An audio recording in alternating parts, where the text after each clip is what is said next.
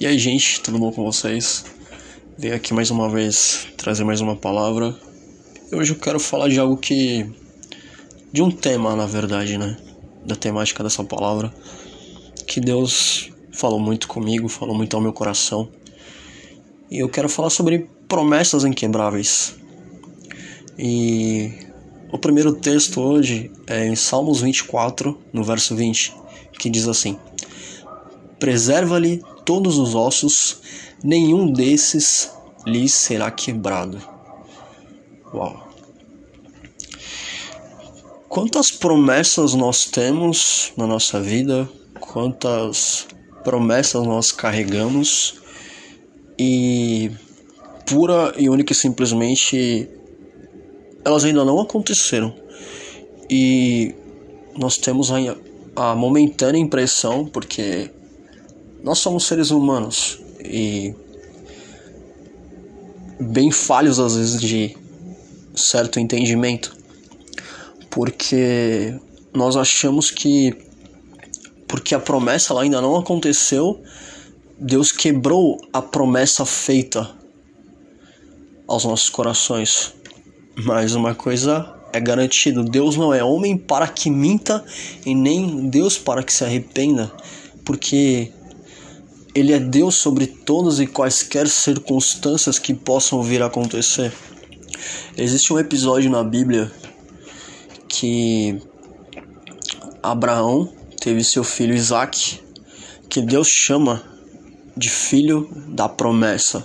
Está lá em Gênesis 22, no verso 2. E Deus ele pede Isaac para Abraão.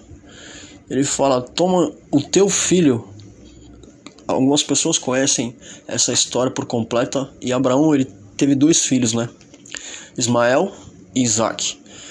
E Deus não chama Ismael de filho da promessa, porque promessa é tudo aquilo que nós recebemos através de um favor imerecido de Deus, aquilo que já está planejado no coração de Deus aquilo que está no meu coração é uma promessa de Deus que o próprio Deus plantou em mim, não fui eu quem plantei em Deus. Eu sou o, o regente de oração das minhas promessas em Deus, mas eu não sou o regente de acontecer as promessas em Deus, porque promessa é algo liberado da parte de Deus quando eu me posiciono para viver isso em Deus. E em Gênesis 22, eles sobem a um monte, um monte muito alto, e Deus pede Isaac, né? E Abraão estava a ponto de entregar Isaac já, só que Deus fala: não, não, não, não, não precisa, não precisa.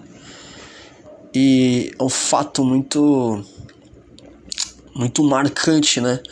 Porque é, existem promessas que às vezes elas acontecem demoradamente pelo fato de se nós recebermos essas promessas, nós vamos viver para as promessas e não para o Deus que faz acontecer todas essas promessas.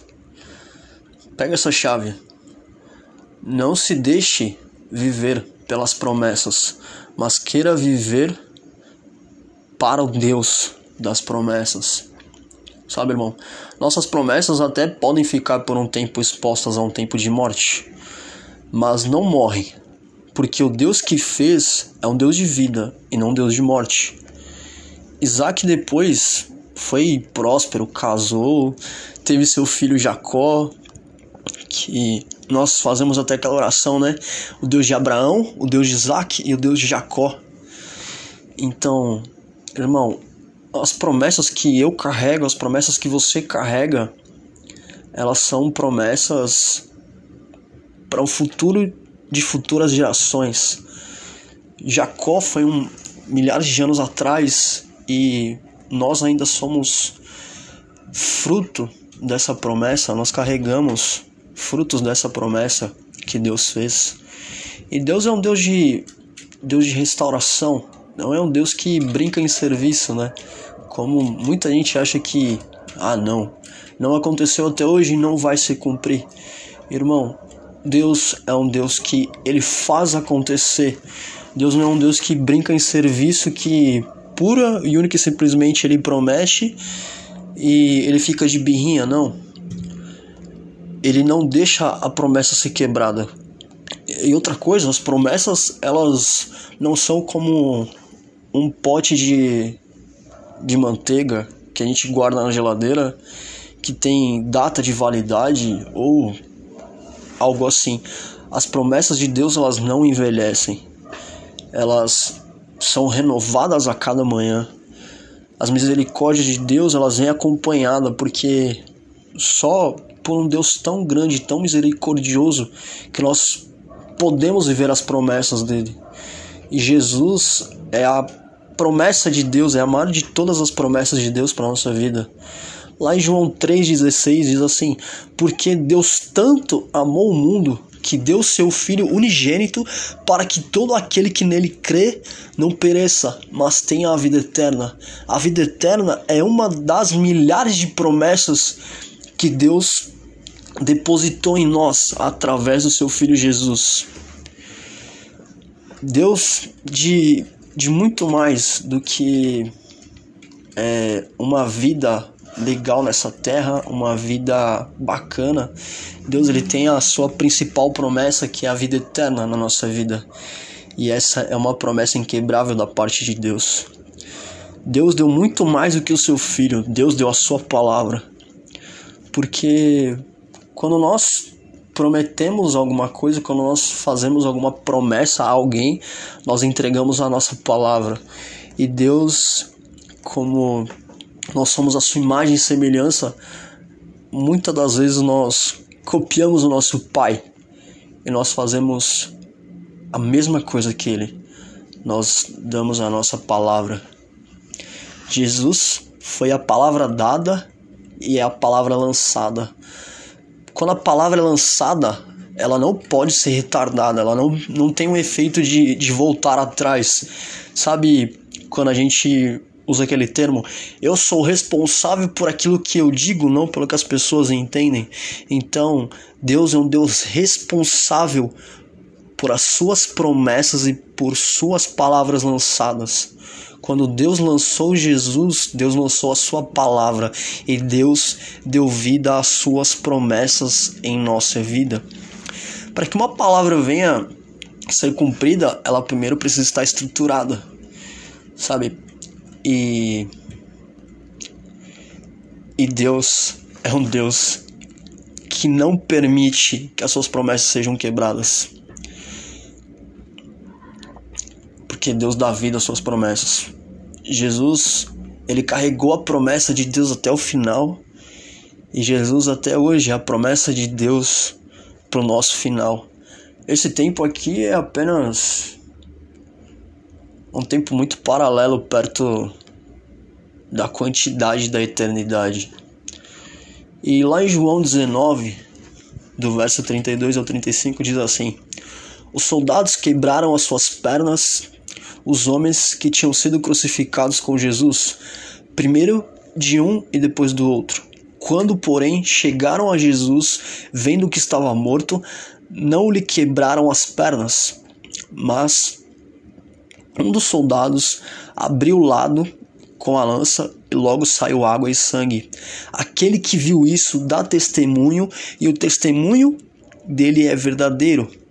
E ele sabe que diz a verdade para que também vocês creiam. Irmão, o primeiro texto que eu li foi lá em Salmos. Foi um salmista que falou sobre esse dia. E eu acredito que Deus seja o salmista das nossas vidas, porque Deus lançou palavras lá atrás, antes mesmo do ventre da nossa mãe ser gerado, antes mesmo de algo na nossa vida vir a acontecer. Deus já tinha lançado essa palavra, Deus já tinha lançado essa promessa, e nenhum dos seus ossos lhe será quebrado. Vocês podem ver que no dia da crucificação, os dois ladrões tiveram suas pernas quebradas, mas Jesus, por ter uma palavra, por carregar a promessa de Deus, Deus disse: nenhum dos seus ossos será quebrado. Porque Deus não é um Deus de mentira, Deus é um Deus de promessas estruturadas. E a promessa de Deus era Jesus. É impossível viver uma promessa de Deus sem estar estruturado em Deus. E tem mais um, um texto à frente, lá em Ezequiel, do verso, no capítulo 37, do verso 1 até o 4, que diz assim: Veio sobre mim a mão do Senhor, e ele me levou pelo Espírito do Senhor e me deixou no meio de um vale que estava cheio de ossos. Ele me fez andar ao redor deles e eu pude ver que eram muito numerosos. Na superfície do vale estavam sequíssimos. Então me perguntou: Filho do homem, será que esses ossos podem reviver? Respondi: Tu sabes. Então ele me disse: Profetize para os ossos e diga-lhes: Ossos secos, ouçam a palavra do Senhor. Sabe, irmão, é, nessa palavra não tinha nenhum osso quebrado. Era um vale de ossos secos, mas nenhum osso quebrado, porque nada do que é quebrado pode ser estruturado ou firmado ou firmar alguma coisa, porque na continuação diz que é, foi uma junção de ossos com ossos, nasceu pele, mas a última parte é o Espírito, e é o Espírito que dá sentido à promessa, é o Espírito de Deus que faz a promessa ter vida. E nós precisamos encarar as promessas de Deus como Ezequiel encarou. Ele lançou a palavra. Quando eu sei a palavra que eu carrego, eu sei as promessas do Deus que pode ser elas podem ser geradas em mim. Quando eu tenho a, a certeza da palavra que eu carrego, mas para isso eu tenho que ter certeza. Porque Deus ele tem certeza do cumprimento de suas promessas, de tudo aquilo que ele quer fazer na minha e na sua vida. Mas nós temos que ser como Ezequiel, lançar a palavra, estar firmado na palavra é a palavra que deu vida àqueles ossos. E os ossos se juntaram, nasceram pele, nasceram nervos, mas depois foi soprado o espírito. E o espírito ele é soprado quando nós estamos estruturados. Então, o que eu quero dizer com isso é que Deus ele não vai quebrar nenhuma promessa, mas ele vai cumprir todas as promessas através da sua palavra. Essa é a palavra que eu tenho para vocês hoje. Deus abençoe.